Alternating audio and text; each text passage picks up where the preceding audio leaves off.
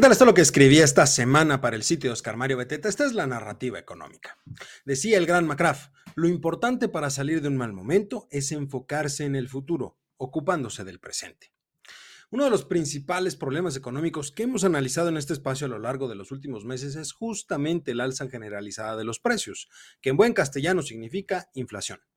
Al respecto, en las últimas semanas se han empezado a mencionar en diferentes espacios y por diversos analistas que existe la posibilidad y las condiciones para empezar con un descenso en las tasas de interés porque ya se alcanzó el punto más alto de este problema a nivel global.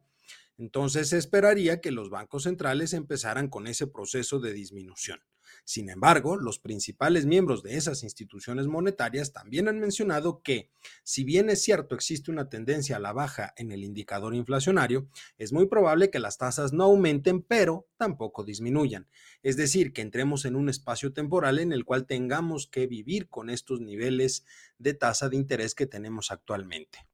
El escenario más pesimista es tal vez el que pone sobre la mesa la Reserva Federal de los Estados Unidos, que considera que aún existe la posibilidad de aumentar las tasas de interés debido a una probable recesión, ocasionada por diferentes factores tanto internos como externos. En el caso de nuestro país, si bien es cierto que durante el primer trimestre de este año se observó una tendencia a la baja en el indicador inflacionario, aún se mantiene niveles considerablemente fuera del nivel máximo del objetivo fijado para el Banco Central Mexicano.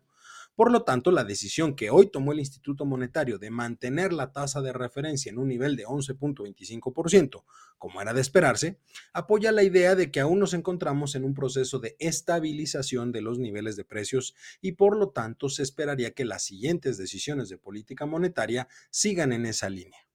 En medio de este contexto, el INEGI dio a conocer el indicador oportuno de la actividad económica para el mes de abril de 2023. En este indicador se anticipa que puede existir un incremento del 2.6% en términos anuales del IGAE, un indicador publicado previo a los datos trimestrales del crecimiento del PIB. Dentro del cálculo del indicador oportuno de la actividad económica, destaca que las actividades secundarias tuvieron un crecimiento anual del 1.7%, mientras que las terciarias crecieron a un ritmo del 2.8%. Esto último es importante debido a que el crecimiento de las actividades secundarias es menor al que se esperaba y refleja la situación del mercado interno dentro de los Estados Unidos así como la preocupación de una posible crisis por el techo de la deuda del gobierno, situaciones que pueden provocar una menor demanda de bienes producidos en nuestro país, impactando de manera directa en la industria manufacturera nacional. Para muestra de lo anterior, basta con analizar las cifras de marzo del indicador mensual de la actividad industrial, el IMAI, el cual tuvo una caída del 0.9% en términos mensuales, y aun cuando en el comparativo anual tuvo un incremento del 1.5% en términos reales, la actividad económica de menor crecimiento fue justamente en las industrias manufactureras, con tan solo un 0.8%, mientras que la de mayor crecimiento fue la de generación, transmisión y distribución de energía eléctrica, suministro de agua y de gas productos al consumidor con un 3.7%, seguido de minería, que creció 2.5%, y construcción con 2%.